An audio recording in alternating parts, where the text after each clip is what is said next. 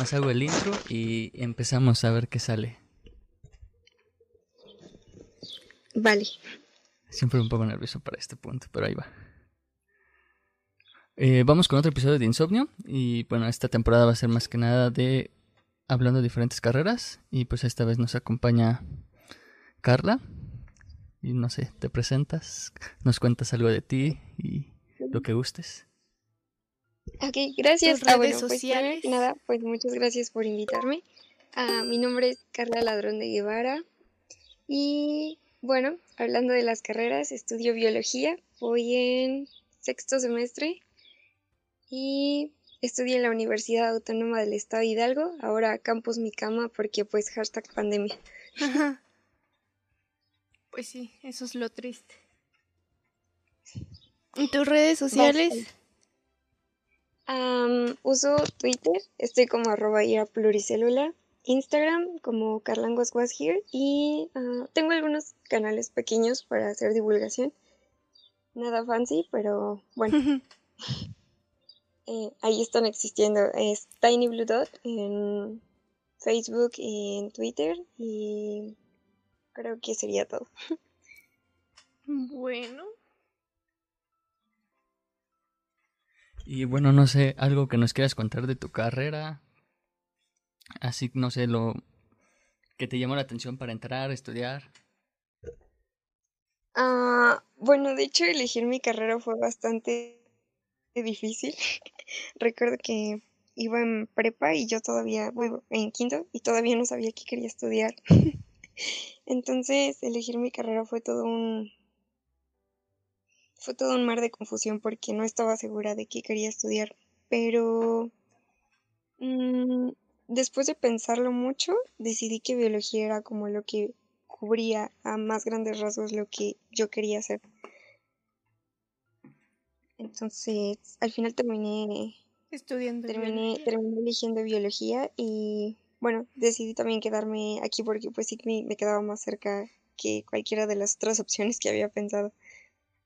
Bueno, eso sí, porque hay veces en las que dices, ay, me está, cerca la escuela, pero pues ya que entras dices, ah, no hubiera quedado aquí. Bueno, afortunadamente eso no me pasó. Cuando entré a la carrera, la verdad es que me gustó mucho cómo la llevábamos. Y en general el primer semestre, contrario a lo que le pasa a muchas personas en la carrera, mm, sí me ayudó mucho a convencerme de que era lo que yo quería estudiar.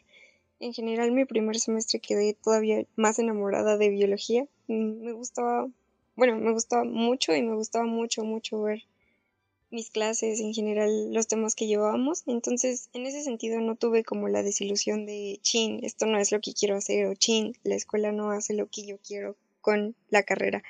Es como, en ese sentido estaba pues bastante conforme con, con, pues con mis primeros pasitos en biología. ¿Y cómo lo ves? O sea, ¿cuál era tu perspectiva cuando ibas a entrar y ahorita la perspectiva ya ahorita en sexto semestre que, que mencionas? Pues cuando entré,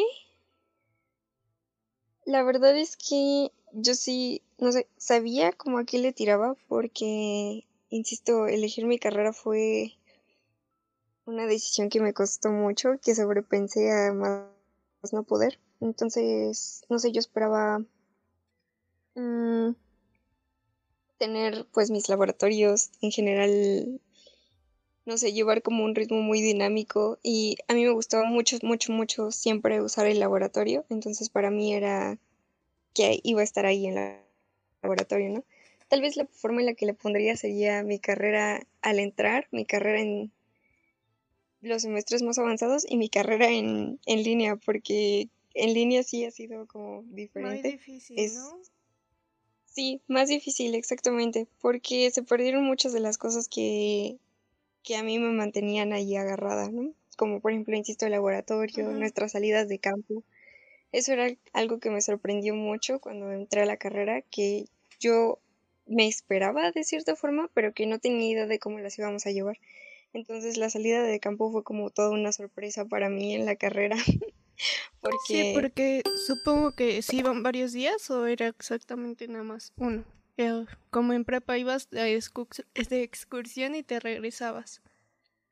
Eh, de hecho, tuvimos la oportunidad de hacer de dos. Mm, la salida más larga que tuvimos, tristemente, fue solo una y fuimos a Huatulco. Y fuimos, creo que cuatro días. Entonces, no, no, no, fue toda una experiencia. Y yo creo que a la fecha es una de las cosas que recuerdan todos en el grupo, porque, no sé, nos unió mucho y nos ayudó.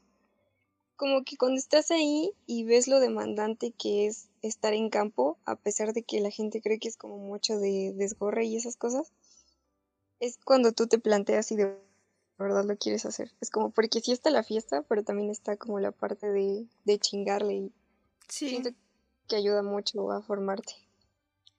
Es algo bueno de tu carrera porque pues era necesario, ¿no? Pero sí siento que ahorita que tu escuela necesita, bueno, que tu carrera más bien necesita estar yendo a laboratorios o viajes de campo, no sé si te ha pasado en que ya te desilusionaste de la carrera o es como de, ah, aún me gusta, pero pues tendré que aguantarme que no tenga que ir a todos esos lados. Sí, de hecho es un muy buen resumen el que das. Em, no me de cierta forma no me, no me, como que no me estanco en esa parte, pero sí me desilusiona mucho y lo que pasa es que me preocupa bastante porque mm, no quiero ser, bueno, yo tengo una expresión que es como ser un biólogo de plástico, que es como cuando eres medio chafa en lo que haces.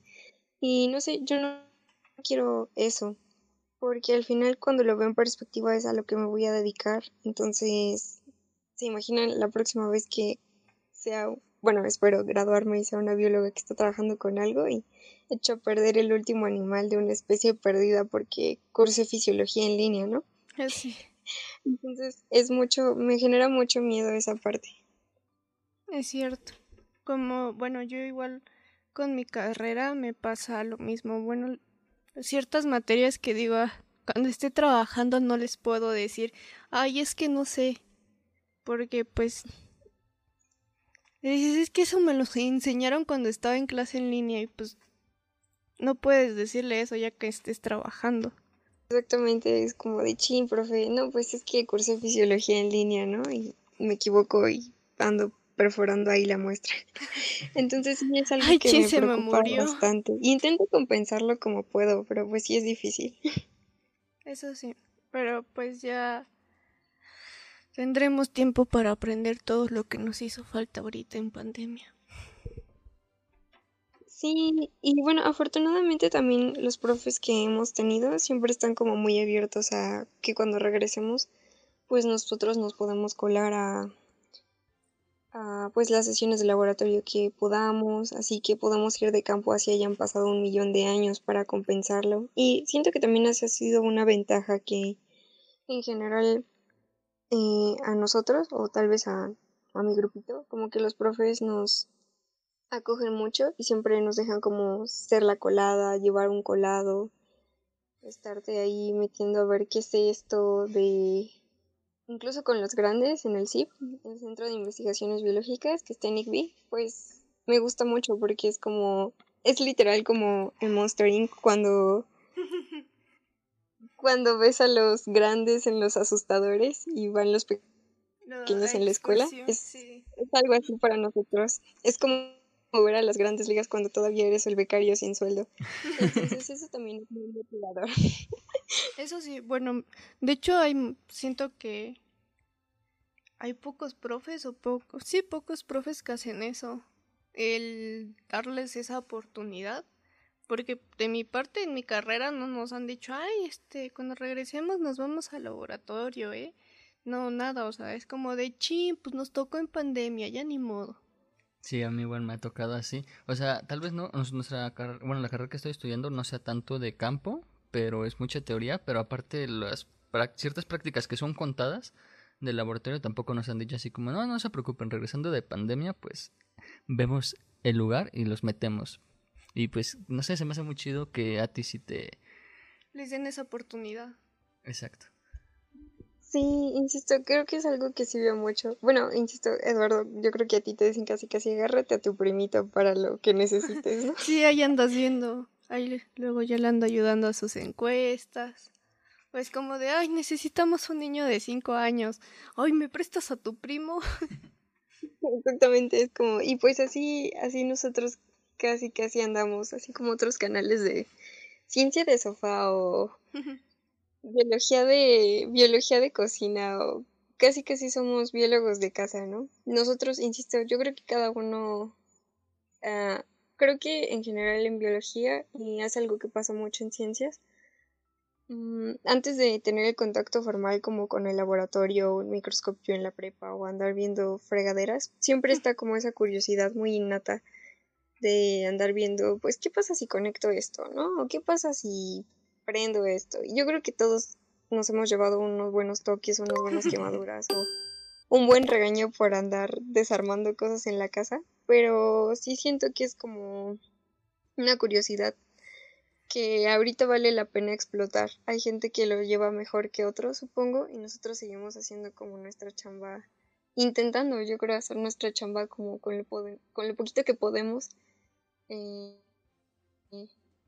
pues no sé, pero es difícil porque no es como que pueda acceder a muchas formas de vida o, que pueda hacer mucho con mi refrigerador y la estufa, ¿no?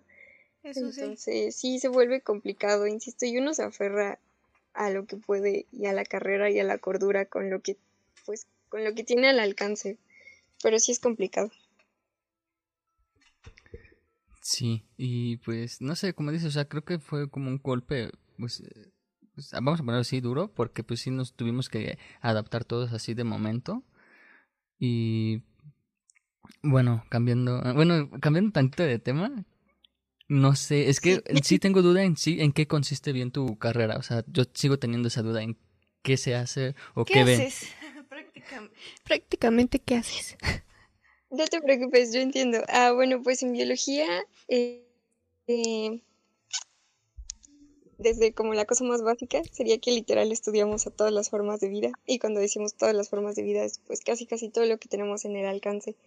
De hecho es bastante curioso porque las materias van evolucionando conforme la vida, por así decirlo. En primer semestre tenemos como las cosas menos complejas y conforme avanzan los semestres tenemos a formas de vida pues un poquito más eh, comunes, por así decirlo. En primer semestre, por ejemplo, estudiamos, empezamos a estudiar bacterias y es muy cool porque pues el campo en biología es muy grande. Ah, no sé, usualmente la gente piensa en que solamente estudiamos animales y plantitas, pero no, estudiamos pues, insisto, todas las formas de vida y está muy cool porque también está como la aplicación de eso. Por ejemplo, mm, para la biotecnología hay cosas que van como muy ligadas en biología. Mm, las pruebas como las famosísimas PCR que todos los medios de comunicación explican y difunden mal, es algo que también vemos en biología. Eh, eh, ¿Por qué dices que las difunden mal? Ah, perdón, no te escuché. Ah, ¿Que por qué dices que las PCR eh, los medios las difunden mal? Ah, es que usualmente cuando empezó el fenómeno del, del COVID, eh, había muchos memes en donde los, los medios de comunicación escribían PSR y bueno, el PCR se escribe con C, es reacción en cadena de polimerasa y era la, la prueba como más fiable al inicio de la pandemia. Y son como cositas muy ignoradas que a veces se vuelven difíciles de explicar a las personas. Entonces, bueno, insisto, también está como la parte de laboratorio más densa, que es como esas cosas. Y también estudiamos, insisto, pues todas las formas de vida que se nos atraviesen. Y están sus ramas, que son como por ejemplo la biotecnología, a cosas como la, la, evolución, también está la chamba de la conservación, perdón. Y está muy guay porque para cada grupo biológico siempre hay alguien que se especializa y que defiende o intenta hacer algo pues desde su trinchera. Y me gusta mucho porque las trincheras pueden ser como todas la forma de vida. Es como de hay gente que estudia, bueno, los botánicos, que también de esos hay como sus ramas, es como de hay gente que ayuda desde los musgos, hay gente que estudia, no sé, los pinos que nosotros vemos comúnmente y me gusta mucho porque ah, para cada para cada una de esas cosas hay, hay un gran universo, ¿no? Incluso cosas como parasitología, toxicología, eh, es muy, muy, muy variado y el campo está en, en todos lados, ¿no? Y bueno, siempre se dice que biología es como muy chismosa porque está en si tú quieres la puedes como embarrar con todos lados. También está la parte etno, cuando tienes como contacto con las personas, con las costumbres, con cómo ver con cómo conciben su forma de ver la vida o el cosmos. Y eso me gusta mucho, mucho, mucho, porque al final no podemos desvincular, desvincular, perdón, a la gente de la naturaleza. Entonces siento que biología es como, boom, es un es una explosión. Yo creo que la idea simplista de que la gente tiene de animales y plantitas se queda muy, muy corta cuando empiezan a ver todo lo que cuánto alcance tiene la biología, exactamente. Vaya, se me hace algo muy curioso porque yo él tenía esa imagen de que solamente era con animales o plantas y pues ahorita que mencionas se me hace algo muy, no sé, pues, curioso podría ser, en, de que incluso como mencionas, o sea, ven cómo pues las personas llegan a observar su propio entorno y toman en cuenta a las personas, porque pues, bueno, una pregunta aquí, ¿ustedes cómo observan a las, al ser humano? ¿Lo ven como parte del de, reino animal o lo, o lo observan como algo muy, muy aparte? Pues una, uno de los esfuerzos yo creo que en biología hacemos actualmente es poner al hombre al nivel de los otros grupos biológicos, ¿no? Es un animal, es un primate, y eso ayuda mucho porque pues la concepción antropocéntrica es una idea que estuvo también muy inculcada en biología. Bueno, obviamente era pues toda una forma de vida, ¿no? Pero pues en biología no era la excepción, ¿no? Teníamos a todos los el superárbol de la vida con sus divisiones de animales y luego el hombre, ¿no? Y eso me parece también muy interesante. Por ejemplo, mm, es algo que no se deja de lado en biología. Por ejemplo, en evolutiva vemos muchísimo eh, cómo vamos cambiando, no solamente cómo cambia la biología, sino también cómo ha cambiado la biología a partir de la visión que se permite el hombre de, de su mundo. O por ejemplo en filosofía, llevamos en primer semestre y nos ayuda a entender pues cómo, cómo también estas corrientes de pensamiento limitan a veces a la biología. Por ejemplo, el hito de Charles Darwin, yo creo que es el biólogo en el que todos piensan, y una de las mayores proezas que se le que se le adjudica a ese señor no solo pues proponer la teoría de la evolución, sino que también de cierto modo fue el primer golpe a derribar esa idea de que el hombre era un ente aparte, creado y perfecto fuera de la naturaleza. Era como y luego está la mofa o la mala interpretación de que el hombre viene del mono pero siento que también eso ayuda mucho. Entonces, no, nosotros consideramos al hombre como un parte igual de la biota y, y también se valora como cómo el hombre se relaciona con la biota. Por ejemplo, en Etno vemos muchísimo sobre cómo las comunidades obtienen conocimiento empírico que nosotros no podemos por, por el tiempo que pasan en contacto con el medio. Y eso también me gusta muchísimo porque, por ejemplo, en conservación también se habla de cómo nosotros tenemos que proteger perdón, a la, al medio, al lugar en donde las personas viven, para proteger también su cosmovisión o su idioma o cosas que van muy muy ligadas con el pues con el lugar concreto en donde se desarrollaron y eso también me parece muy bello porque no sé, a veces la gente es como ayuda al planeta y deja de existir, pero pues ese no es el punto porque yo creo que todas las formas de pensamiento humano ligado a obviamente a la biología son valiosas, ¿no? Entonces hay formas de, pues, conservarlo de manera sinérgica. Y pues creo que eso sería más o menos lo que se habla en la carrera, ¿no? Oh, qué interesante. Bueno, eh, bueno, desde mi carrera incluso se me hace algo muy curioso porque pues es psicología y vemos al ser humano sí muy distinto, muy muy aparte del reino animal. Incluso nosotros no mm, es muy raro, solamente un profesor nos ha tocado hasta ahorita que sí nos ha mencionado así como que el ser humano forma parte de los animales y que tiene instintos y todo eso. Y pues yo pensé que en su en tu carrera que estás estudiando, pues iba a ser algo muy parecido, o sea, como que les, o sea, eran muy pocos las personas que llegaban a ver al humano como parte del reino animal. Y pues no sé se me hizo algo muy muy curioso ese punto de que pues lo ven como otra parte o parte del reino animal y pues sí insisto supongo que se le ve como parte de pero no podemos negar que tenemos una ventaja increíble, ¿no? No es como que nosotros vayamos por el mar y veamos edificios hechos por tortugas. Entonces supongo que sí se le da, exactamente, supongo que sí se le da mucho valor, pero pues sí se entiende que hay como una una distinción por el nivel de exactamente por el nivel de dominio que tenemos en el mundo, ¿no? Cómo lo hemos transformado, pero insisto, creo que eso también ayuda muchísimo, en especial, uh, por ejemplo, cuando se le intenta explicar a la gente por qué tiene que hacer esfuerzos para conservar o para tener menor impacto en la Tierra, es como muchas personas, yo creo que de forma inconsciente seguimos sintiéndonos los nombrados dioses y señores, no sé, como con poder de modificar o controlar a los animales como queremos y siento que eso no ayuda mucho porque pues si tienes la idea de ser un ser supremo, pues todo lo demás,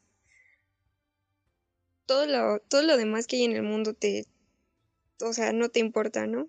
Entonces yo creo que también ayuda mucho a eso, a que la gente se sensibilice, ¿no? No solamente porque ven a un conejo humanizado, sino porque pues es otra forma de vida igual de valiosos que ellos. Bueno, por ejemplo, ahorita que mencionas eso de que un conejo humanizado, eh, bueno, supongo que sí viste el video de este de Ralph. Y no sé, ¿qué, ¿qué opinas tú de eso sobre el maltrato animal y todo ese entorno? Creo que el maltrato animal es más cotidiano de lo que nosotros creemos. Y siento que a veces también se... La desinformación de las personas ayuda a magnificar muchísimo esto. Por ejemplo, nosotros no nos ponemos a pensar en... Es que no sé, insisto, es, es complejo porque, por ejemplo, incluso a nivel... A nivel pruebas cosméticas, mm, es decir, las pruebas con animales existen y son muy antiguas, pero existen alternativas que cuando la ciencia las propone, la gente no las considera éticas.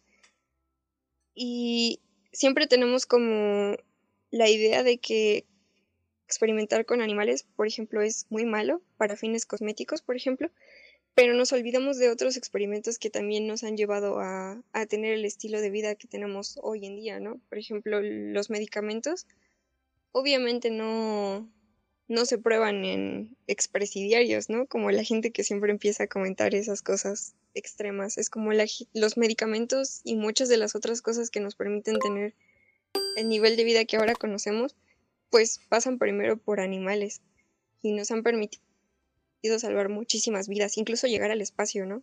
no sé, son cosas que a veces vemos muy lejanas, pero que ocurren.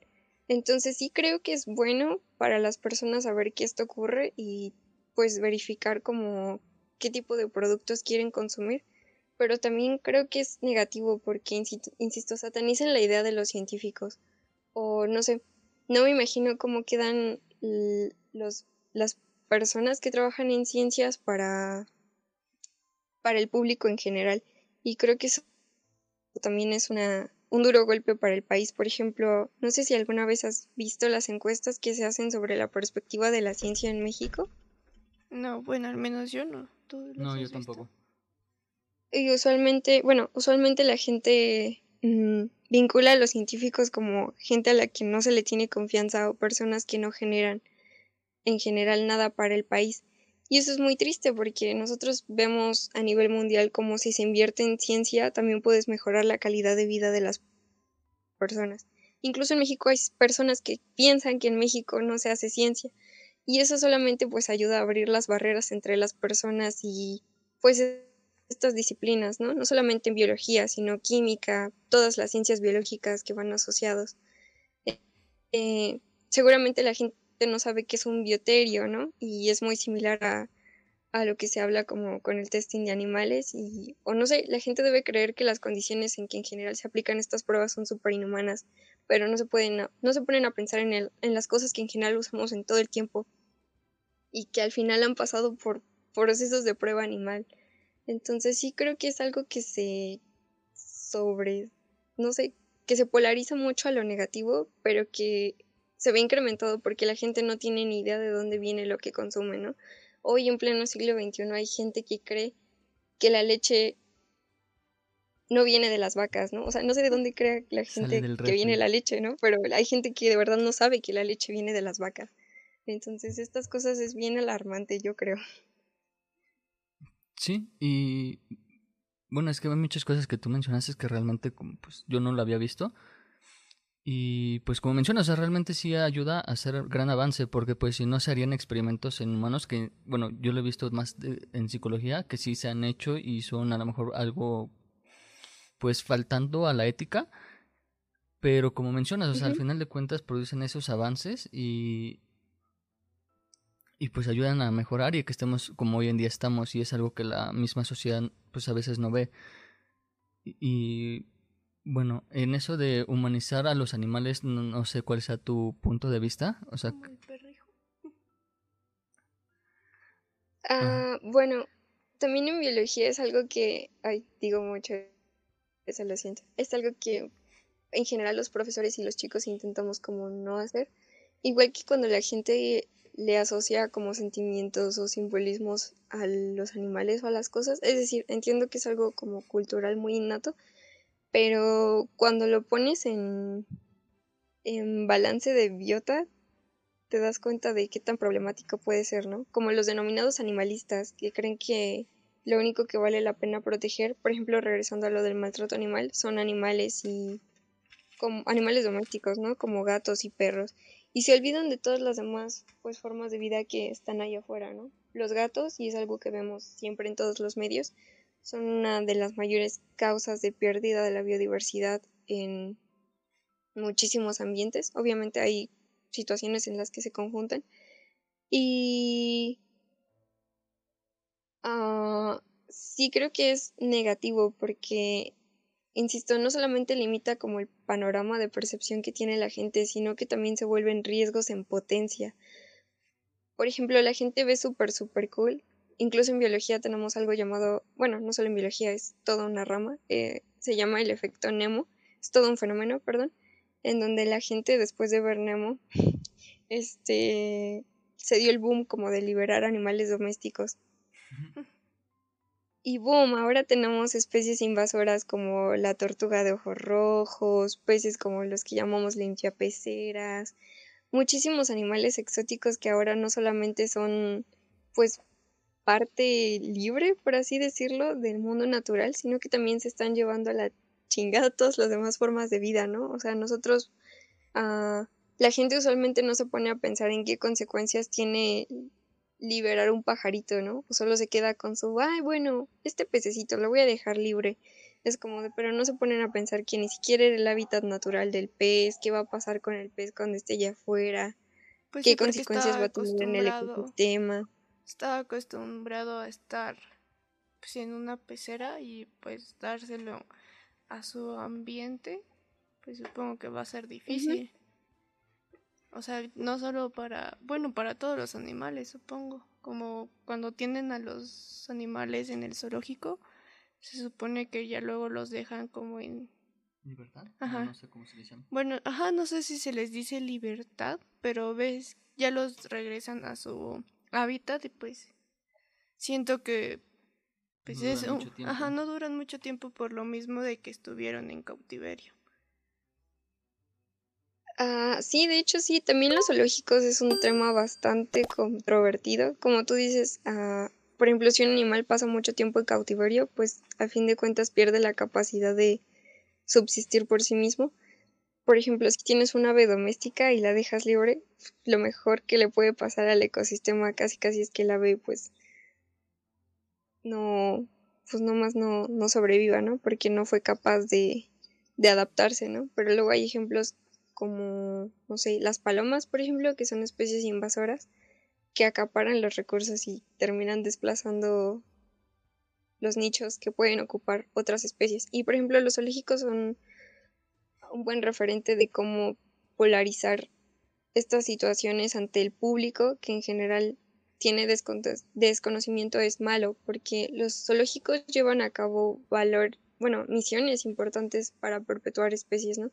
Hay, aunados a los zoológicos siempre hay sistemas en donde se intentan, no sé, reproducir especies, en lo que el hábitat, pues, recupera la capacidad de mantener a las especies originales o, no sé, darle atención a especies que en general necesitan más ayuda que en la naturaleza para, para sobrevivir o poblaciones que ya están tan vulneradas en sus hábitats naturales que si las dejamos libres pues se van a extinguir, ¿no? Es como darle una ayudadita a la naturaleza en situaciones que nosotros ya predijimos que van a ser precarias para los animales.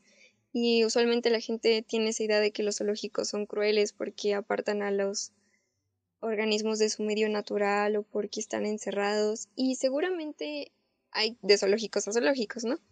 Pero en general creo que no hay que polarizarlo porque también se olvida del lado que esa es una, de cierta forma, un granito de arena para ayudar un poquito a estas especies a no desaparecer. Ah, bueno, algo que mencionaste, pero no tiene un poquito nada que ver, es sobre la clonación de animales. Um, no sé qué piensas sobre eso, si es bueno o es malo. Eh, la verdad no entiendo mucho sobre ese tema, no sé cómo se hace eso, pero ¿tú qué piensas sobre la clonación? Claro que sí. Bueno, mm, para empezar hay que decir que el proceso de clonación eh, como tal históricamente, de hecho, el primer animal clonado fue una ranita, o el primer animal en donde se empezó a desarrollar este proceso fue una rana. Oh, y no, según como más era la oveja, ¿no? Creo. Ah, bueno, sí, pero insisto, los, los estudios base fueron en anfibios. Y el ejemplo más conocido que tenemos después es la maravillosa oveja Dolly. Que pues lo ponemos así porque pues ya es un animal placentario y porque pues también los métodos eran muchísimo más refinados, ¿no? Y porque es como el proceso de clonación por excelencia. Em, es interesante porque eso, por ejemplo, lo vi en biología molecular en segundo semestre. Entonces, para nosotros también era como todo un todo un wow, ¿no? La biología molecular yo creo que son unas de las cosas que más densa se pone en la carrera porque de cierta forma nadie siente que la entiende. Y es muy cool porque al mismo tiempo es un campo que crece mucho y muy rápido, ¿no? Mm, me gusta mucho porque estudiar una carrera en ciencias es como siempre intentar estar al día. Las cosas que vimos, yo creo, muchas de esas cosas que vimos en ese semestre actualmente ya van a ser diferentes o ya se tiene más información, entonces eso ayuda mucho. Entonces, lo importante que hay que pensar de la clonación es que eh, los organismos terminan siendo casi casi copias idénticas del el organismo al que se clona. Y se logra simplemente seleccionando o alterando qué material genético quieres que tengan eh, al momento de fecundar el óvulo. Entonces solamente lo que haces es pues dejar como la carga del animal ya existente. Entonces eventualmente es como si el animal volviera a a crecer y a nacer porque pues ya introdujiste su maquinaria genética en un contenedor sin información. Entonces, esto es bastante interesante porque pues sí obtenemos un organismo, pero el organismo tiene biológicamente la edad del organismo clonar. Por ejemplo, si nosotros clonábamos a Eduardo, tienes, no sé, 20, Eduardo? 21, casi 22. Ok, 21. Ya estoy viejo. Y te clonáramos, el Eduardo que naciera, aunque tuviera, no sé, tres meses de vida, seguiría biológicamente con tus 21 años. Y eso se puede detectar a nivel celular. Por ejemplo, ah, no sé, hay cambios sutiles en la forma de la célula y pues en la carga que nos ayudan a, a saber que biológicamente tienes 21, ¿no? Aunque, aunque en tu ciclo normal tengas, no sé, 11. Entonces, esto es cool y al mismo tiempo es negativo, porque por ejemplo una de las alternativas que la gente da para la conservación es clonar. De, bueno, ¿y por qué si el panda está en peligro de extinción no lo clonamos y así ya tenemos siete pandas? Ah, bueno, porque pues en teoría tendrías en primer lugar el mismo panda, en segundo, en segundo lugar pues un panda de la misma edad que el panda inicial. Y cuando hablamos de diversidad biológica, eh, no sé, usualmente la gente tiene una idea como muy formada de qué es. Por ejemplo, ¿qué es para ustedes la, la diversidad biológica? Vaya pregunta. Eh, no sabría. Es, bueno, se me hace como que existan las especies que tienen que existir en ese lugar o para que el hábitat pues no vaya en decadencia, se puede decir, o que no haya especies, o sea, que se mantenga todo estable o algo así. No sabría. Algo bueno, esto bien, insisto, es, es como una idea ah, muy, muy formada que tiene la gente, ¿no? Ah, podríamos dejarlo como en lo visible, ¿no? Tú piensas en un ecosistema y sus partes. Y la biodiversidad o la diversidad biológica va desde los genes. Por ejemplo, la luz cero que yo veo, el Eduardo que yo veo, las plantas que yo veo no solamente son lo que expresan, sino los genes también que no expresan, ¿no? Lo, el material genético que traen con ellos. Entonces, la diversidad biológica ocupa esos tres niveles, ¿no? El genético, el individuo y las poblaciones, que pues es cuando se vuelve complejo y es como la forma en la que usualmente tenemos. Y la biodiversidad genética parece no ser importante, pero es lo que es lo que nos ha permitido llegar hasta donde estamos nosotros, ¿no? Pequeños cambios en las especies permiten, por ejemplo, que si tienes un campo lleno de flores y le llega una plaga a la flor, hay flores que se van a morir porque obviamente no estaban preparadas y flores que van a sobrevivir porque sí estaban preparadas, ¿no? Y esas diferencias no solamente son en cómo se ven, sino qué contenían. Entonces, si yo clono la flor y la planto en todo el campo y es la misma flor y esa flor no es apta para sobrevivir, cuando llegue la plaga lo único que vamos a tener es que ya se murieron todas las flores. Entonces, eh, incluso si sobreviven, se perdería muchísima biodiversidad. Entonces, siento que esos temas en general, la clonación, son de las cosas con las que se le debe llegar a la gente para hacer divulgación, aunque el trasfondo sea muy, muy complejo, incluso para, para mí, yo creo que a pesar de que lo vi en clase y lo entiendo, ah, de cierta forma sigo teniendo como pequeñas lagunitas. Y lo siento si divagué un poquito. No, no, no, no te preocupes en sí. Yo siento que, bueno, en sí empecé a hacer estos por, podcasts por no sé, curiosidad y ocio y creo que algo que ha pasado con esto es de que he ido aprendiendo, incluso, o sea, como ahorita mencionas, o sea, yo no sabía muchas cosas de las que estás mencionando y siento que estoy aquí quedando como tonto por no saber, pero creo que es lo chido de ir aprendiendo poco a poco y pues no siento que divagues porque realmente estás aportando muchas cosas nuevas que pues ni yo conocía y siento que las pocas personas que llegan a escuchar esto o muchas, pues igual van a aprender. Sí, Muchas gracias. Al igual que también hicimos esta temporada de podcast para, pues no sé qué tal si hay personas ahí que nos estén escuchando y digan, ay, quiero estudiar biología, pero no sé si realmente me va a gustar o no. Entonces, por eso trajimos a una persona que está estudiando biología y nos cuente su punto de vista siendo estudiante para ver si las personas que nos escuchan se deciden o no al estudiar esta carrera. Wow, insisto, muchas gracias. En general también siento que me pasa mucho con los podcasts. Yo creo que todos somos todos todos tenemos como nuestros temas fuertes y nuestros temas débiles, ¿no? Yo también me siento así. Por ejemplo, escuchando el podcast de Noriega, como yo ni sabía que había tantos géneros de música, es como de qué. Sí, y esperen, esperen a ver el de Zamora. Igual hay muchos datos ahí y uno de danza que dije, wow, que es un ambiente muy, muy distinto a lo que yo conocía. Sí, en general, y creo que uh, en biología tenemos un...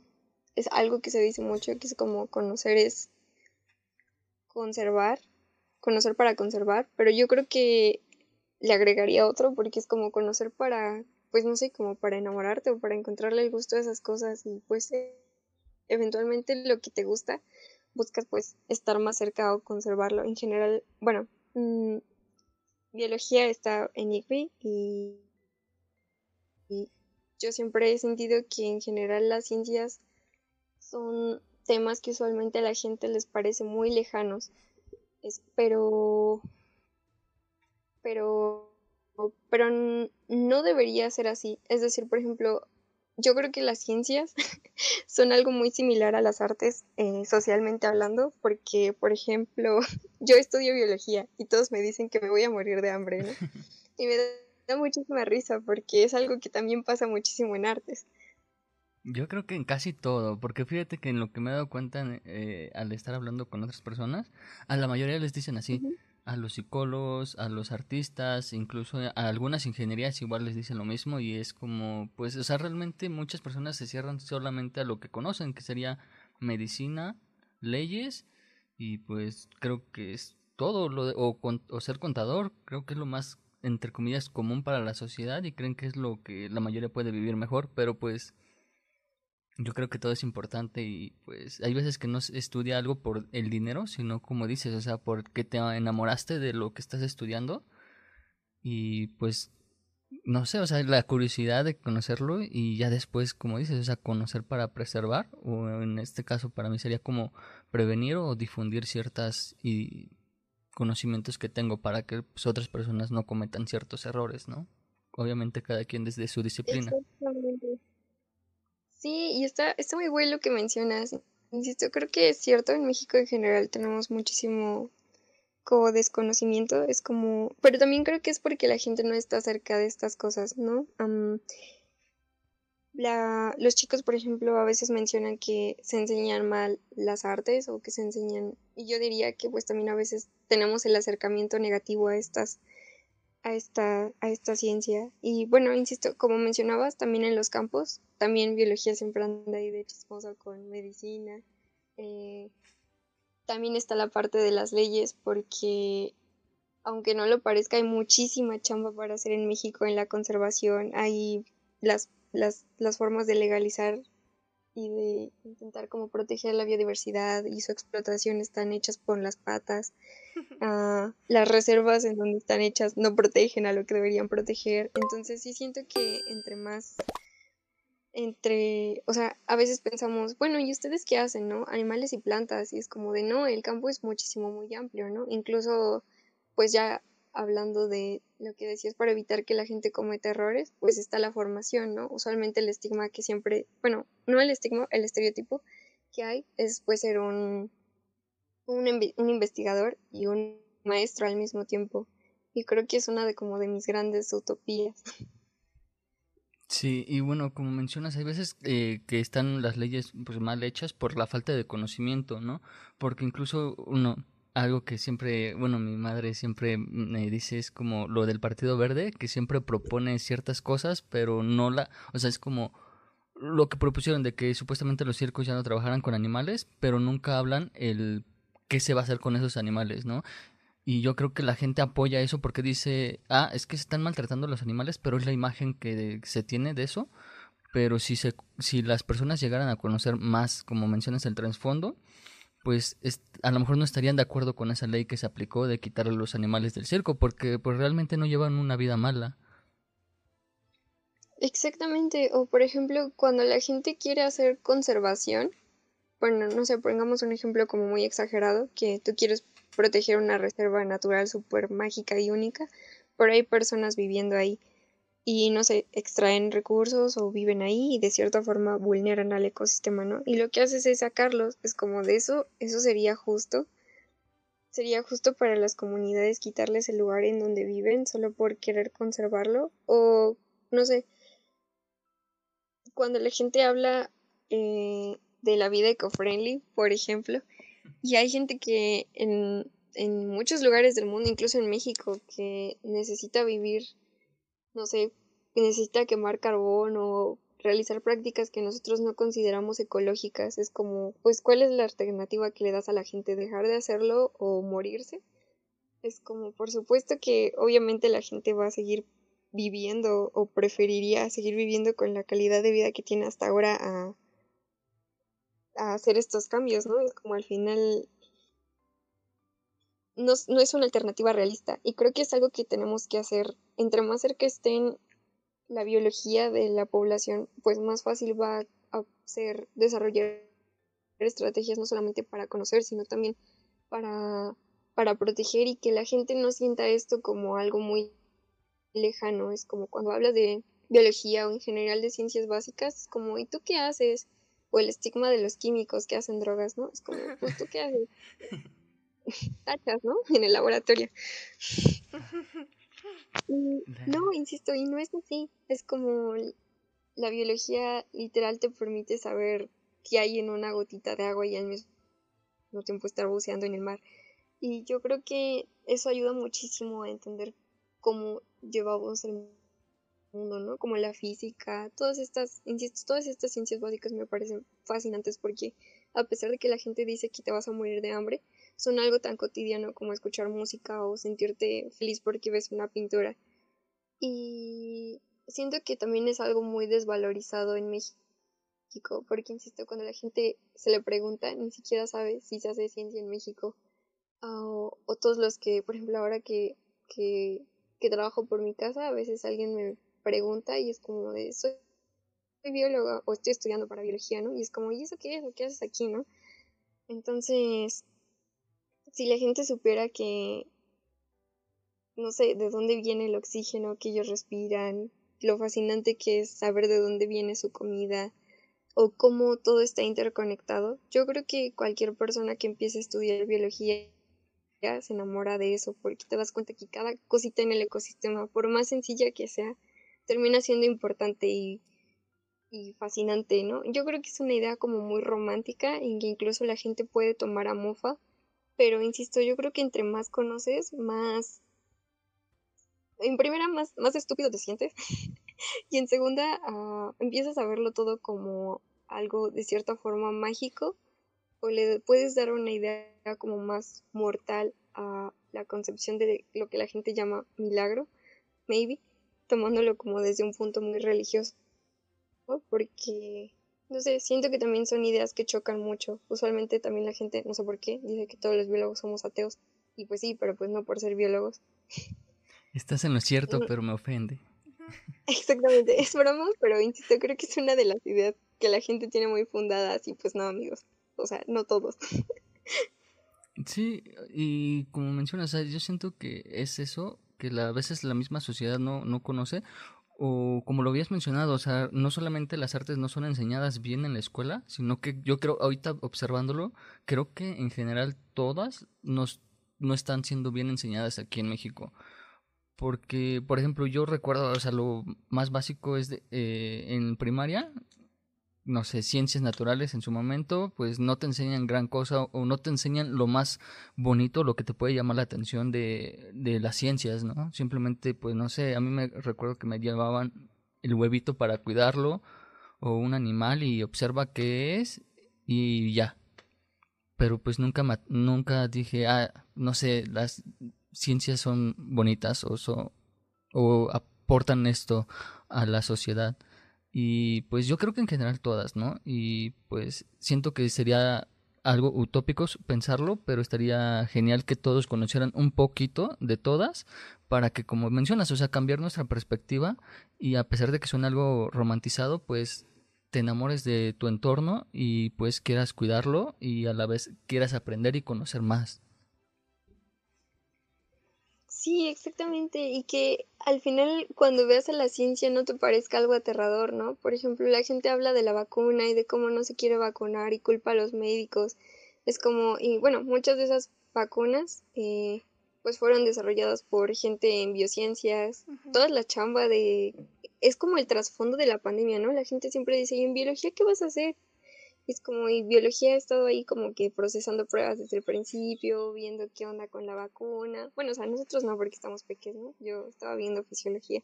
Pero pues las grandes ligas están allá afuera chambeándole, ¿no? Desarrollando vacunas, procesando pruebas, viendo qué onda con el virus, que también es todo un misterio en biología. Y pues le seguimos chambeando pues desde nuestra trinchera, perdón.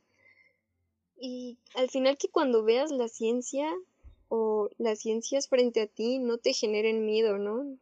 y que puedas aceptarlas y disfrutarlas, porque pues al final la vacuna, y las antenas 5G, por ejemplo, que también generaban un montón de teorías bien raras. Sí. Eh, medicamentos, no sé, ese tipo de cosas, incluso que, no sé, sistemas de purificación más refinados, el cultivo de tejidos, por ejemplo, que es donde usualmente también ahora se testean cosas en humanos y cosas que cuando nosotros los vemos parece que no es ético, ¿no? Es como de a la gente seguramente la idea de tener un pedazo de piel humana creciendo pues para pruebas sería así súper tétrico y poco ético, pero es la alternativa, por ejemplo, para no usar animales. Eso sí. Entonces, para que cuando la gente vea estas propuestas no diga que son poco éticas o que son una barbaridad, ¿no? O no sé. Por ejemplo, el, cosas tan simples como el trasplante de órganos, también ahora la alternativa es incluso cultivar órganos. Y cuando la gente lo escucha dice que la gente juega a ser Dios, ¿no? Pero pues no se ponen a pensar en, por ejemplo, los órganos que se usan en humanos que son de origen animal y que es algo que también pasa o la donación de órganos, ¿no? La cultura de donación de órganos también está como por los suelos, pero la gente sí se queja cuando no tiene un riñón para un trasplante, ¿no? Entonces, yo creo que conocer no solamente te ayuda a enamorarte, sino a aceptar las bondades de la ciencia sin quedarte rezagado. Es, bueno, insisto, son algunos ejemplos puntuales que puedo pensar que a veces generan muchísima polémica y que si la gente supiera un poquito más, lo sentiría más cercano y pues podría disfrutarlo y decir con confianza, oye, pues qué emoción que ya está la vacuna, ¿no? De hecho. Ya no lo piensas como algo de, no me voy a poner porque me voy a morir, ya lo piensas como, wow, o sea, en qué tiempo se desarrolló, qué guay que ya exista, o el hito mundial que fue que todos nuestros esfuerzos se volcaran a desarrollarla, ¿no? Sí, porque pues, fue rápida y pues es como lo que pasó, o sea, no es como que la primera vez que pasa esto. Y pues supongo que, bueno, en tiempos anteriores, pues atrás, pues es, pasó lo mismo con ciertas vacunas como la de la influenza y pues no sé otras vacunas, pero pues no sé, como que ahora la gente en la actualidad es media rara. Sí, yo creo que sí, tiende a polarizarse mucho. Y justo como dices, esto ya había pasado y, o sea, sonará muy apocalíptico, pero va a seguir pasando. Y esto también tiene como su chisme en biología porque, por ejemplo, ¿han escuchado como cuál era el, el, la fuente del virus o esas cosas? Por comer murciélago, ¿no? Exactamente, murciélagos, pangolines y regresando a la cosa del maltrato animal, uh, la gente, por ejemplo, no se puede pensar en que el pangolín era el mamífero más traficado del mundo desde hace como 10 años en Asia, ¿no? Es como las especies de, de pangolín, porque pues hay varias, este, han sido como súper depredadas por muchísimo tiempo eh, por asiáticos porque les adjudican este propiedades curativas, ¿no? Y no nos podemos a pensar en todas esas ah, especies que son extraídas de, sus ecosistemas y usadas para fines returbios por los humanos, ¿no? Alguna vez he visto sacos de colibrís muertos para la gente que hace amarres y tú dices, ¿qué necesidad, no? De hecho, o sea, es como la gente exagera un poco, o sea, hace cosas que ni siquiera son necesarias. Y bueno, siento que, pues, no sé, bueno, ahorita eh, lo retomo como en mi carrera, el cuando surgió el diseño industrial. A veces siento que varios diseñadores hacían cosas por crear eh, y para que la gente consumiera más. Pero ahora en este punto de vista o como está el planeta, yo no veo el diseño industrial como para estar generando cosas a pues a la y se va, porque pues me pongo a ver todo lo que está pasando en el planeta y digo, mejor deberíamos de crear cosas que ayuden al planeta, que ayuden a todo alrededor para que pues no pase todo esto. Esa, esa es una visión interesante porque también creo que hay gente como que se desvincula de esas cosas. Por ejemplo, la arquitectura con las fachadas verdes y las plantas son de plástico. Es como, wow. no sé, entonces es, es bien complicado, ¿no? Y insisto, estos problemas vienen muy asociados porque van a seguir pasando y es como nosotros crecemos y entre más bueno, entre más perturbemos el ecosistema, más probable va a ser que estos uh, virus salten a nosotros, ¿no? Por ejemplo, el VIH también es un virus que se llama zoonosis, cuando un virus salta de un animal o de un hospedero que usualmente no era el humano al humano. Entonces, entre más cerca estemos de los ecosistemas, más probable va a ser que esta que este fenómeno ocurra.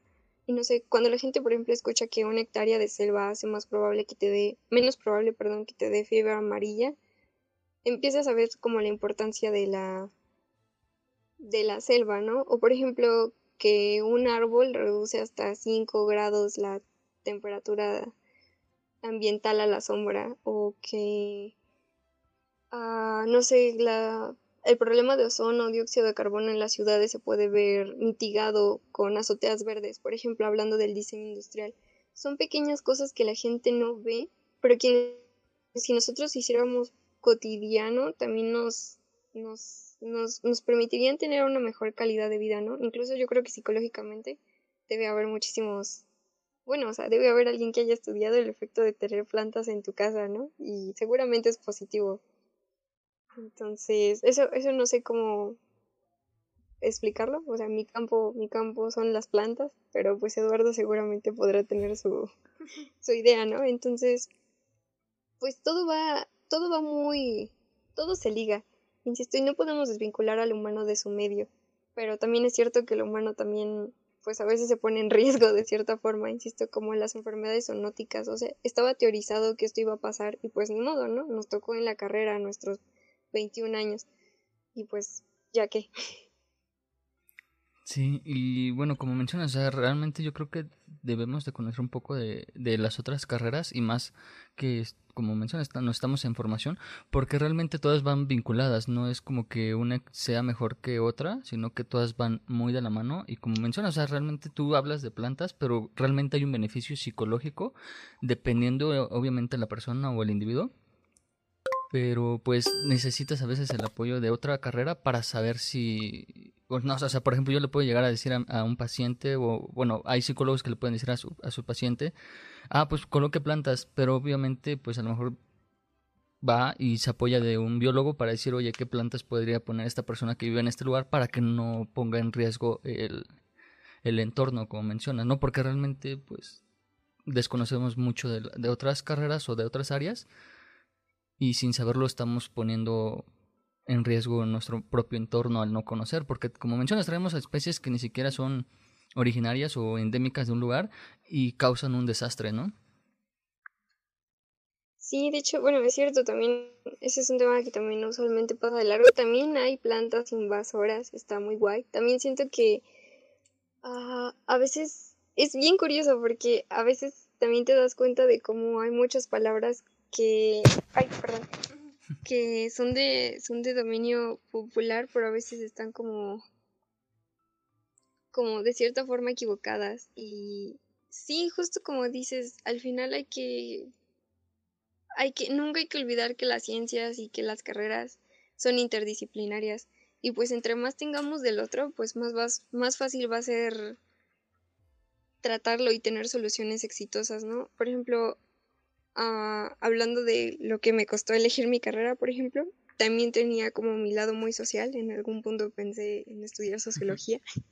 muy radical, yo creo, pero siento que ahora en biología, cuando veo los temas de conservación, ah, me ayuda muchísimo a valorizar, por ejemplo, esa onda etno de las comunidades, de saberte de relacionar con la gente, de poder hablar y, pues entender cómo ven su mundo, cómo lo tratan, cómo proponer soluciones que ellos las vean como posibles y no solamente desplazarlos y al mismo tiempo pues agarrar conocimiento, ¿no? Y en, ese, en esa materia veía cosas, por ejemplo, que eran muy similares a, psicología y las entrevistas y el rapport y cosas así que yo decía, wow, imagínate si tienes un biólogo medio medio suato para expresarse y andamos ahí haciendo mierdas con las comunidades. Es como siempre está o sea, es que es real, ¿no? Imagínate, seguramente viendo mis encuestas me darías un coco o las interpretaciones que damos a la sociedad. Entonces, sí creo que entre más nutrido, más exitoso puede ser.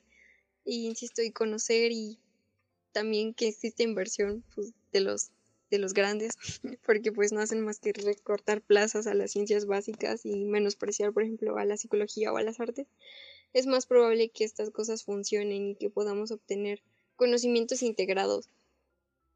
Entonces, esa es como, esa es como la gran utopía siempre, que de verdad sea interdisciplinario y que crezca y se nutra y no sé, es una utopía muy linda de la ciencia, yo creo, bueno, en general, muy humano.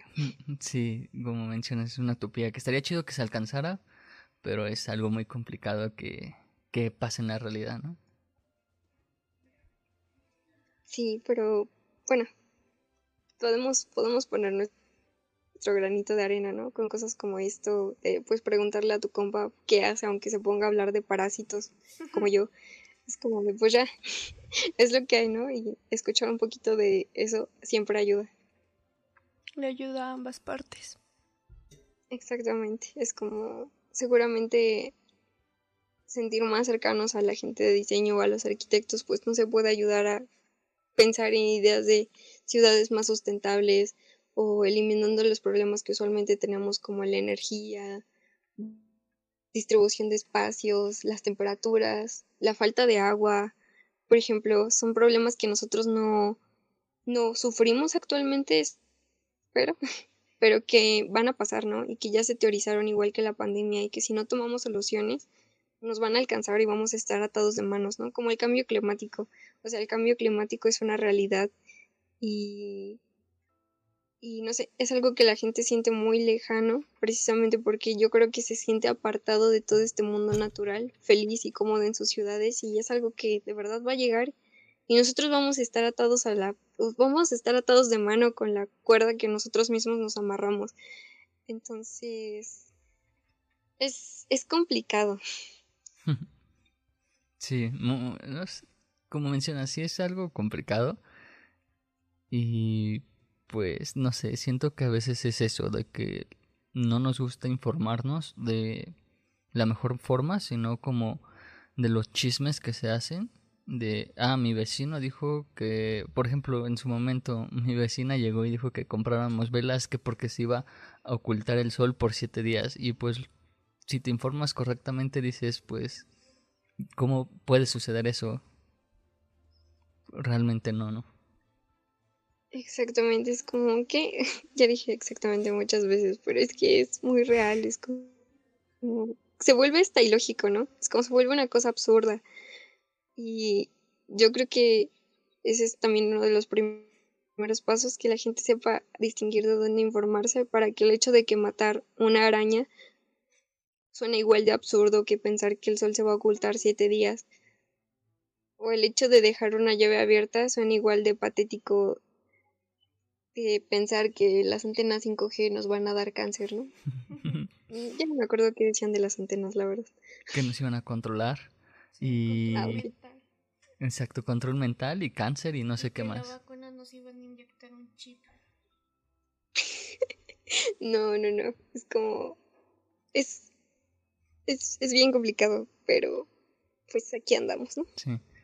Eh, bueno, yo creo que ya vamos cerrando esto. Y ahora sí que fue una plática algo, pues tal vez larga o corta. Yo siento que corta porque podemos llegar a hablar más. Pero mi garganta ya no da para más. Nunca he hablado tanto. Y creo que ya lo he mencionado en casi todos los podcasts. De que pues siempre he sido alguien introvertido y hablar no es lo mío. Pero pues estas grabaciones sacan que hable de más. Y mi garganta ya no da para más. Y pues no sé, estaría chido que en, un futuro otra vez volvamos a hacer una plática y quizás ya tú dedicándote a tu carrera y pues ya con otra perspectiva a lo mejor diferente o, y más amplia y tocar temas nuevos. Ah, su, estaría bien denso. No, hombre, nueva motivación para graduarme. Muchas gracias. Y bueno, insisto, yo creo que todo el mundo agradece que hablen, o sea, no que hablen más porque pues ser introvertido no es malo, pero pues sí que compartan sus puntos de vista. Yo creo que es algo muy valioso y también es algo que se entrena, por supuesto, pero insisto, yo creo que todas las opiniones son valiosas y me siento muy afortunada de que me hayan invitado y pues de escucharlas. gracias a ti por venir aquí y contarnos desde tu carrera y como esperemos que las pocas o muchas personas que llegan a escuchar esto pues les guste y les llame la atención conocer más. Sí, deberías de decir algo para las personas que nos están escuchando para motivarlos a conocer más sobre biología o, o si hay alguien que nos está escuchando y no sabe qué estudiar, pues tú le des como una embarradita de todo lo que has visto. Ok, bueno, pues primero, si alguien está allá afuera y quiere no, no sabe qué quiere estudiar o siente que, puede estudiar biología o alguna, o alguna rama afín, uh, yo creo que tiene que saber que no es fácil. hay que tener, bueno, no es fácil, yo creo que como todas las carreras, porque pues hay que tener mucho contexto de lo que pasa, hay que tener ganas, hay que tener muchas dudas, muchas dudas, porque si se quedan satisfechos con todo lo que obtienen, pues no van a poder generar.